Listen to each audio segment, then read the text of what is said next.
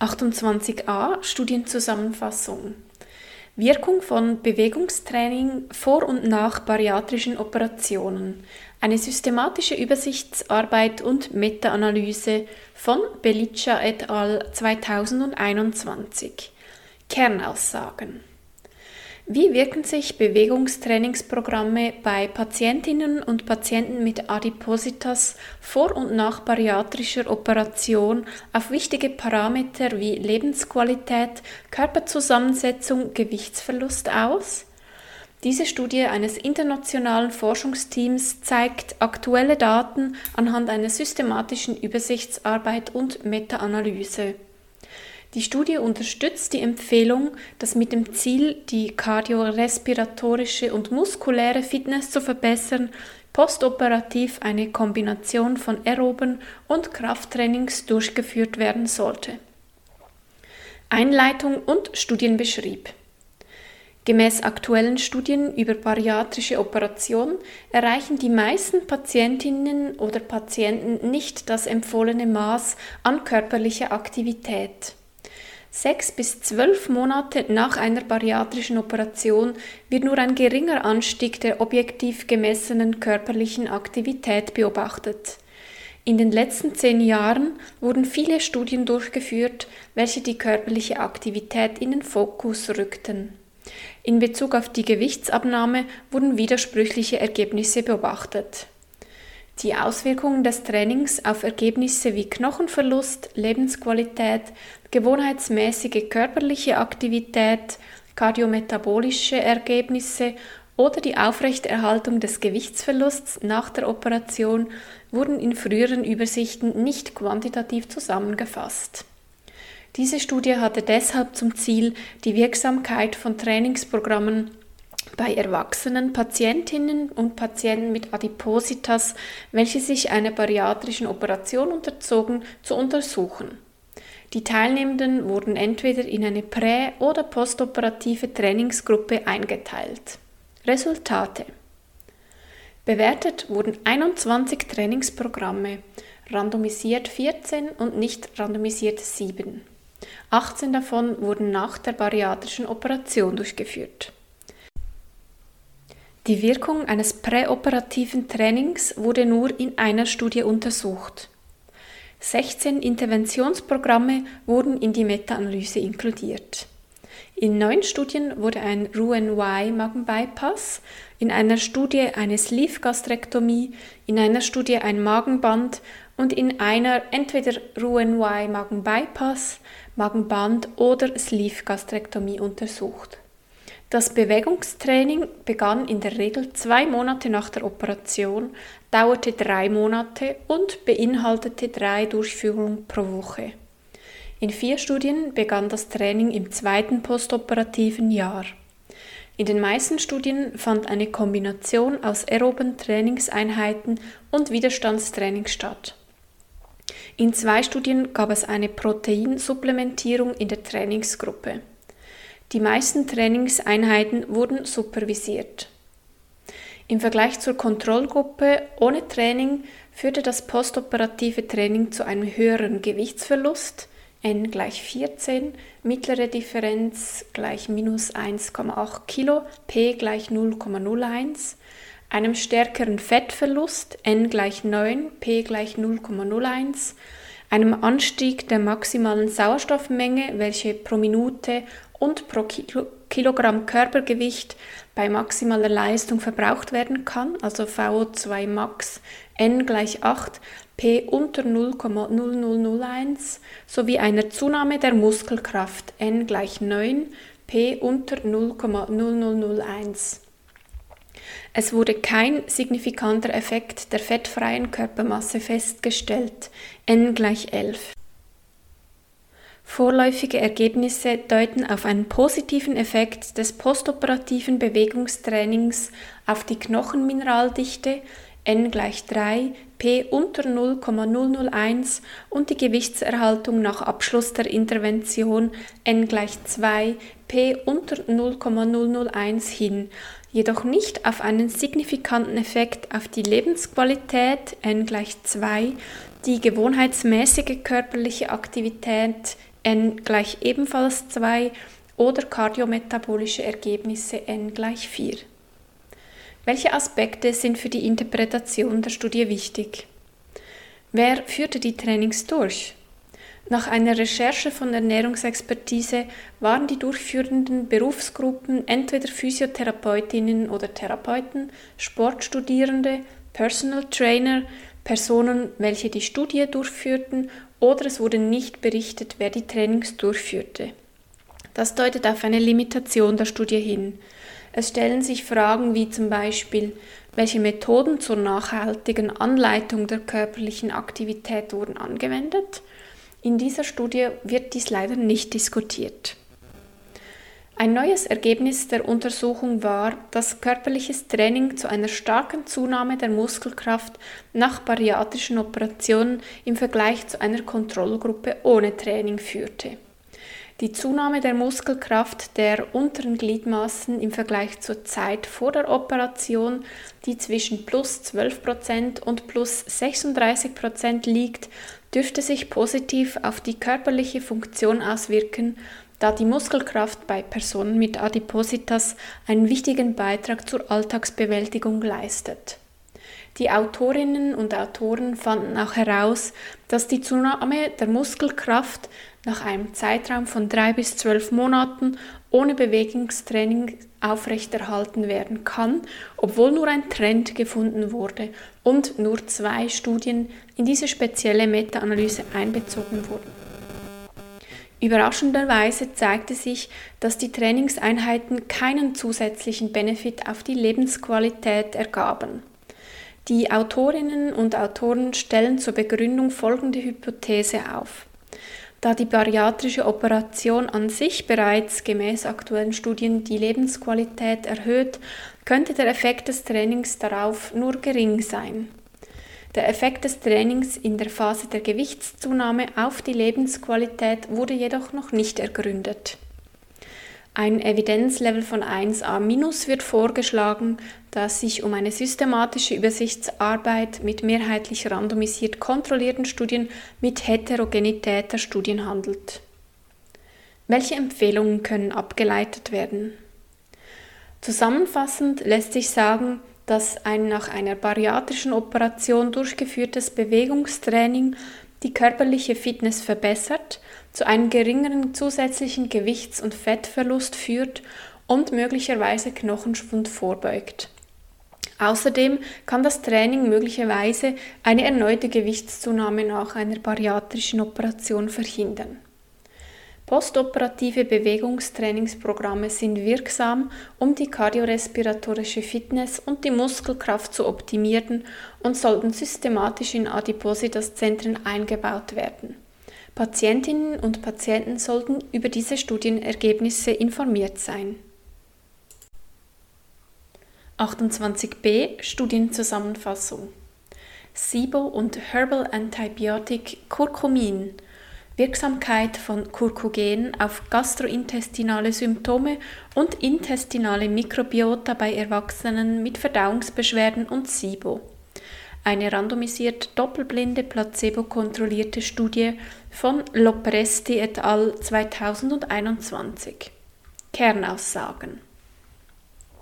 Was sind die Vor- und Nachteile von Curcumin bei erwachsenen Personen mit Verdauungsbeschwerden? Diese Studie eines australischen Forschungsteams ging der Frage der Wirksamkeit dieses pflanzlichen Antibiotikums auf den Grund.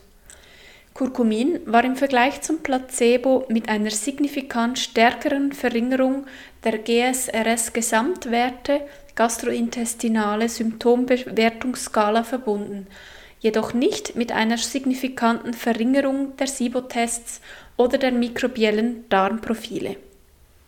Einleitung und Studien beschrieb. Beim Ansatz der Herbal Antibiotics wird ähnlich wie mit pharmazeutischen Antibiotika versucht, die bakterielle Fehlbesiedlung bei SIBO, also Small Intestinal Bacterial Overgrowth, zu bekämpfen. Ist Kurkuma ein mögliches effektives pflanzliches Antibiotikum? Es gibt in der Forschung erste Hinweise darauf, dass Curcumin als Bestandteil eines pflanzlichen Kombinationspräparats Verdauungssymptome bei Erwachsenen mit Reizdarmsyndrom RDS lindern kann. Ziel dieser Studie war es, die Auswirkungen eines Curcuminextrakts Curcogen auf gastrointestinale Symptome, auf die Stimmung und die allgemeine Lebensqualität bei Erwachsenen mit selbstberichteten Verdauungsbeschwerden zu untersuchen. Außerdem wurden die möglichen Wirkmechanismen auf die intestinale Mikrobiota und die Dünndarmfehlbesiedlung untersucht.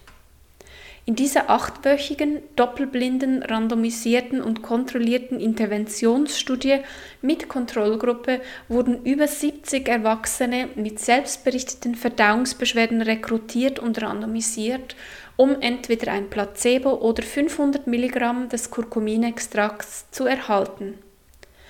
Die Probandinnen und Probanden nahmen täglich eine Kapsel mit 250 Milliliter Wasser vor dem Schlafengehen ein. Resultate auf der Grundlage der von 77 Probandinnen und Probanden gesammelten Selbstauskunftsdaten wurde Curcumin mit einer signifikant stärkeren Verringerung der GSRS-Gesamtwertung im Vergleich zu Placebo in Verbindung gebracht. Nach einer achtwöchigen Intervention waren die Verdauungssymptome in der Curcumingruppe im Durchschnitt um 28 Prozent zurückgegangen verglichen mit 18% in der Placebo-Gruppe. Auch das DASS-21-Score für Angstzustände wurde stärker reduziert. Es wurden keine weiteren signifikanten Veränderungen zwischen den Gruppen festgestellt. Eine Untersuchung der Veränderungen des mikrobiellen Darmprofils und des SIBO-Tests ergab, dass Curcumin keine signifikanten Auswirkungen auf diese Parameter hatte. Curcumin war jedoch gut verträglich und es traten keine signifikanten Nebenwirkungen auf. Welche Aspekte sind für die Interpretation der Studie wichtig? Mit unter 100 Probandinnen und Probanden ist diese Studie klein. Die Resultate lassen sich also nicht auf die Gesamtbevölkerung übertragen. Außerdem hatten die Probandinnen und Probanden einen GSRS-Durchschnittswert von 2, also leicht bis schwer, bis 5 mäßig schwere gastrointestinale Beschwerden. Die Resultate lassen sich auch nicht auf eine Population mit höheren GSRS bzw. stärkeren gastrointestinalen Beschwerden übertragen. Insgesamt neun Probandinnen und Probanden sind frühzeitig aus der Studie ausgestiegen. Die Dropout-Rate liegt somit bei 11,7 Prozent und ein Evidenzlevel von 1b wird vorgeschlagen. Als Placebo wurde eine in Größe, Farbe und Form gleiche Kapsel mit Zellulose verwendet. Curcogen war in den Wochen 4 bis 8 mit einer Verbesserung der Magen-Darm-Symptome verbunden, während in der Placebo-Gruppe eine Verschlechterung der Symptome eintrat. Dies könnte an der Art des verwendeten Placebos liegen. Diese Studie wurde mit einem Produkt der Dolcas Biotech erstellt. Die Firma hat ein Interesse daran, dass die Resultate der Studie zugunsten des Produktes ausfallen. Zudem ist ein Autor Direktor für medizinische und wissenschaftliche Angelegenheiten bei dieser Firma. Die Autorinnen und Autoren behaupten jedoch am Ende der Studie keine Interessenskonflikte zu haben.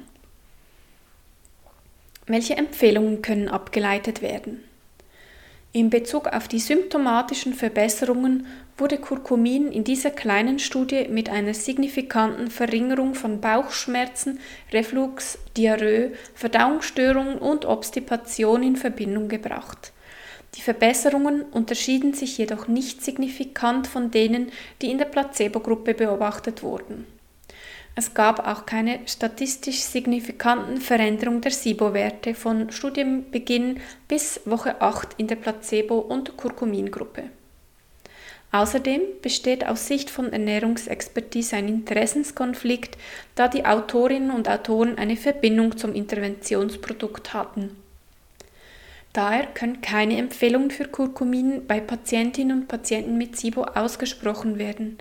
Die Ergebnisse deuten lediglich darauf hin, dass die Verabreichung von Curcumin mit einer Verbesserung der allgemeinen gastrointestinalen Symptome und einer Verringerung der Angstzustände verbunden war. Weitere Untersuchungen mit größeren Populationen, welche eine detailliertere mikrobielle Analyse ermöglichen würde, sind zu empfehlen. Eine Untersuchung anderer potenzieller Mechanismen, die mit den gastrointestinalen Wirkungen von Curcumin in Verbindung gebracht werden, ist ebenfalls relevant, wie zum Beispiel die Untersuchung seines Einflusses auf die Funktion der Darmbarriere, auf Entzündungen, auf die Aktivität von Neurotransmittern und die viszerale Empfindlichkeit. Studienzusammenfassung 28c Effekte von Beta-Hydroxy-Beta-Methylbutyrat kurz HMB Supplementation bei Patientinnen und Patienten mit Krebs.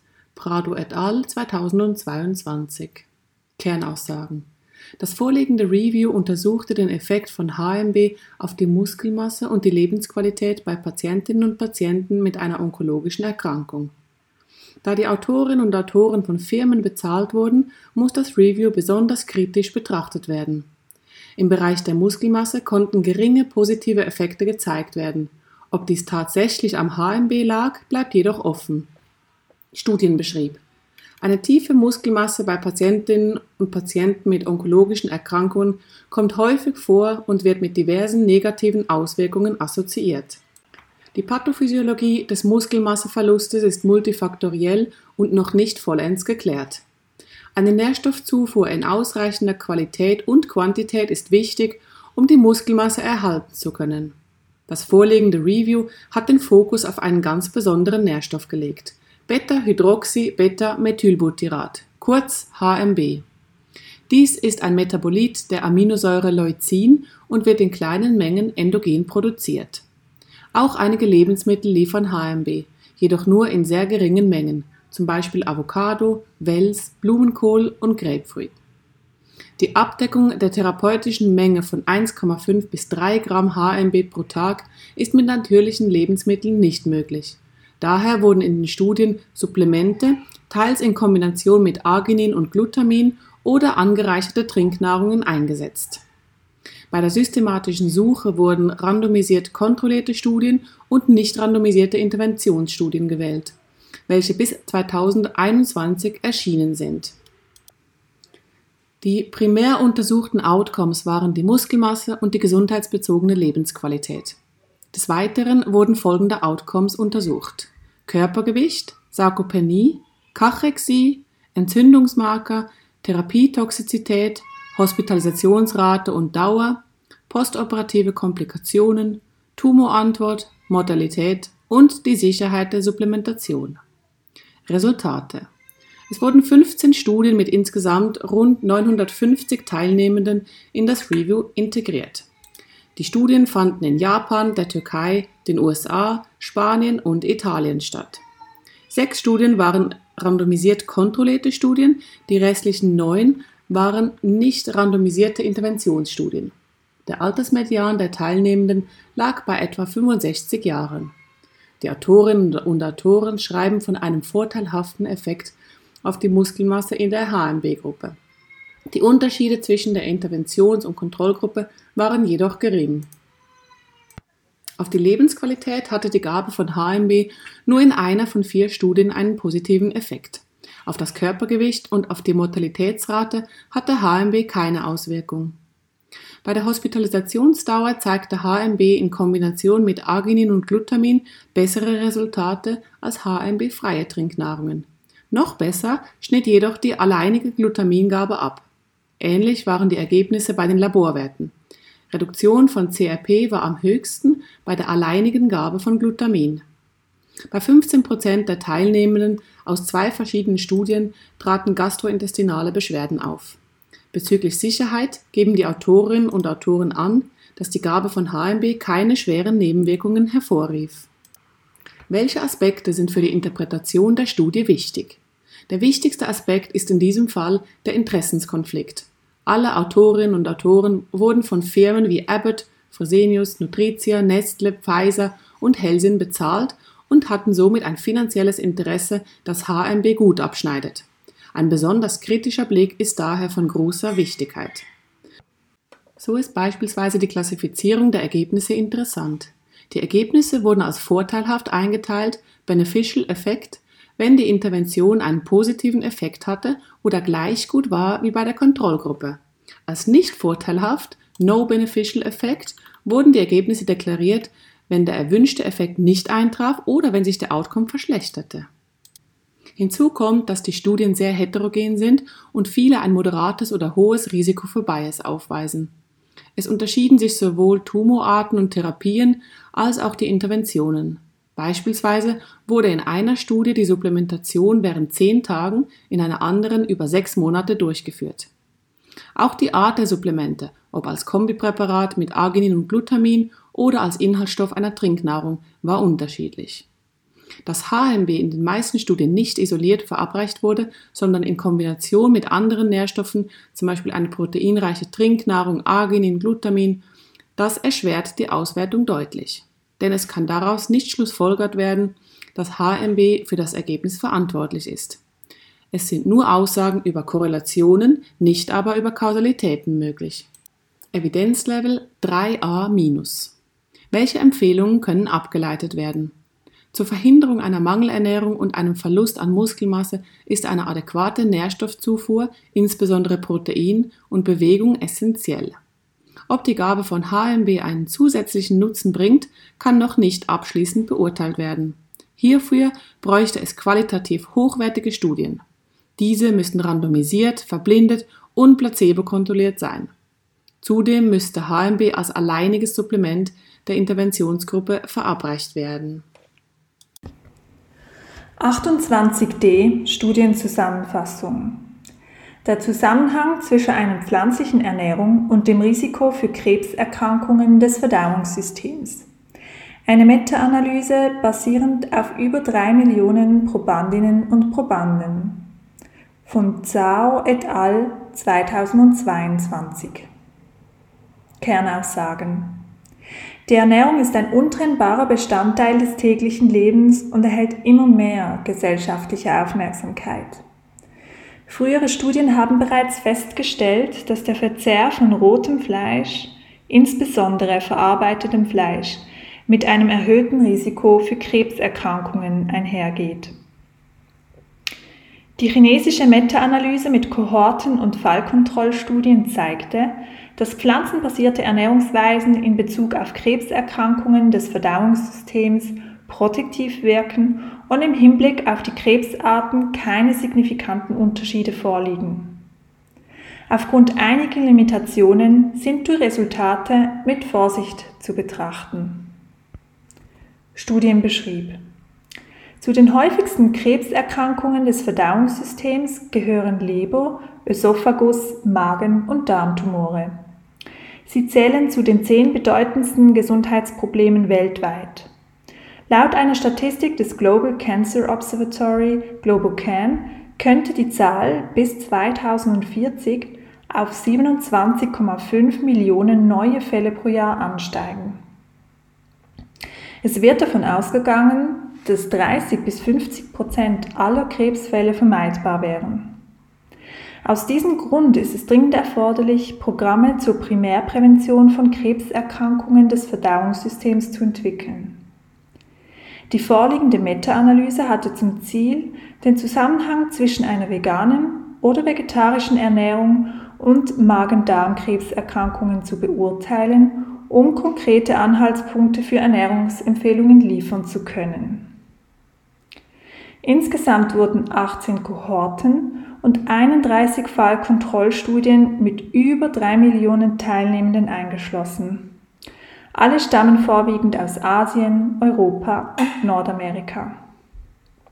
Inkludiert wurden Studien in Zusammenhang mit Krebserkrankungen des Verdauungssystems und Veganismus mit insgesamt 14 Studien, Semivegetarismus mit 8 Studien, Pesco-Vegetarismus mit einer Studie Lacto-Ovo-Vegetarismus mit zwei Studien, Pesco-Lacto-Ovo-Vegetarismus mit zwei Studien und die Prudent Diet mit zehn Studien, Dash Diät mit drei Studien oder der mediterranen Ernährung mit elf Studien. Resultate In Kohorten wie auch den Fallkontrollstudien wurden einheitliche Resultate gefunden. Die Gesamtanalyse ergab, dass die vegane und vegetarische Ernährung eine schützende Rolle in Bezug auf das Risiko von Neoplasmen des Verdauungssystems einnimmt.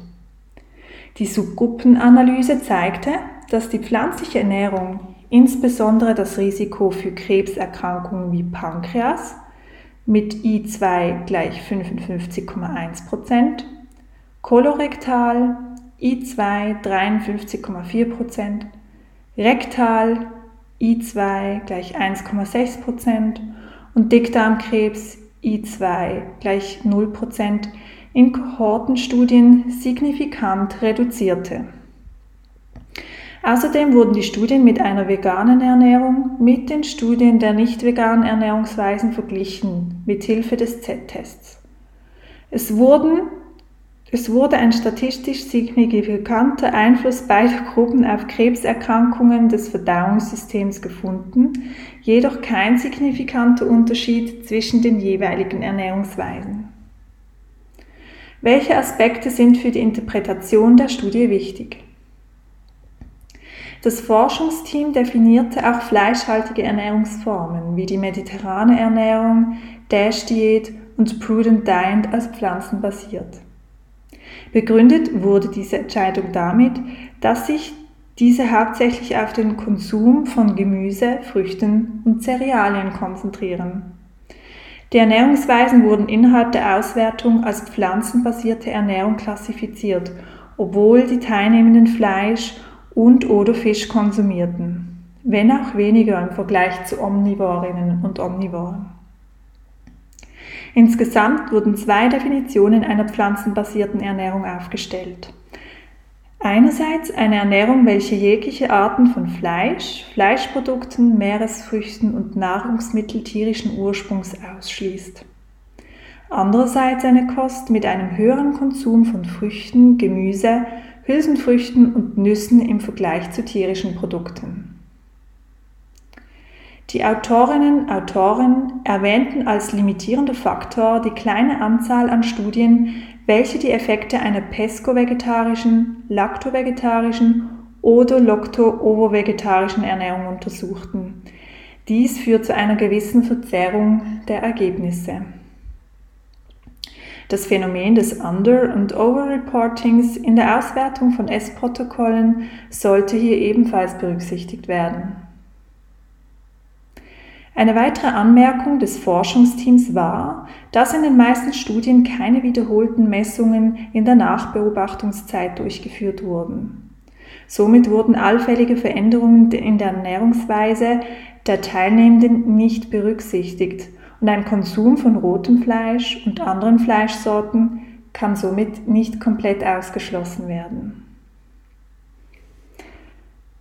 Das Angebot der Nahrungsmittelindustrie beinhaltet ein weites Spektrum von veganen Produkten, welche anhand des Prozessierungsgrads als hochverarbeitet gelten.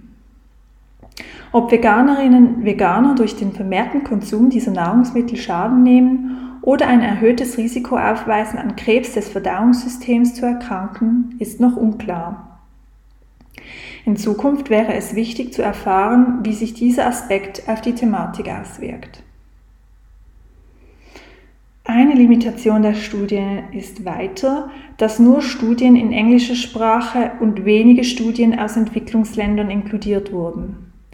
Die Ergebnisse sind somit nicht auf alle Bevölkerungsgruppen übertragbar.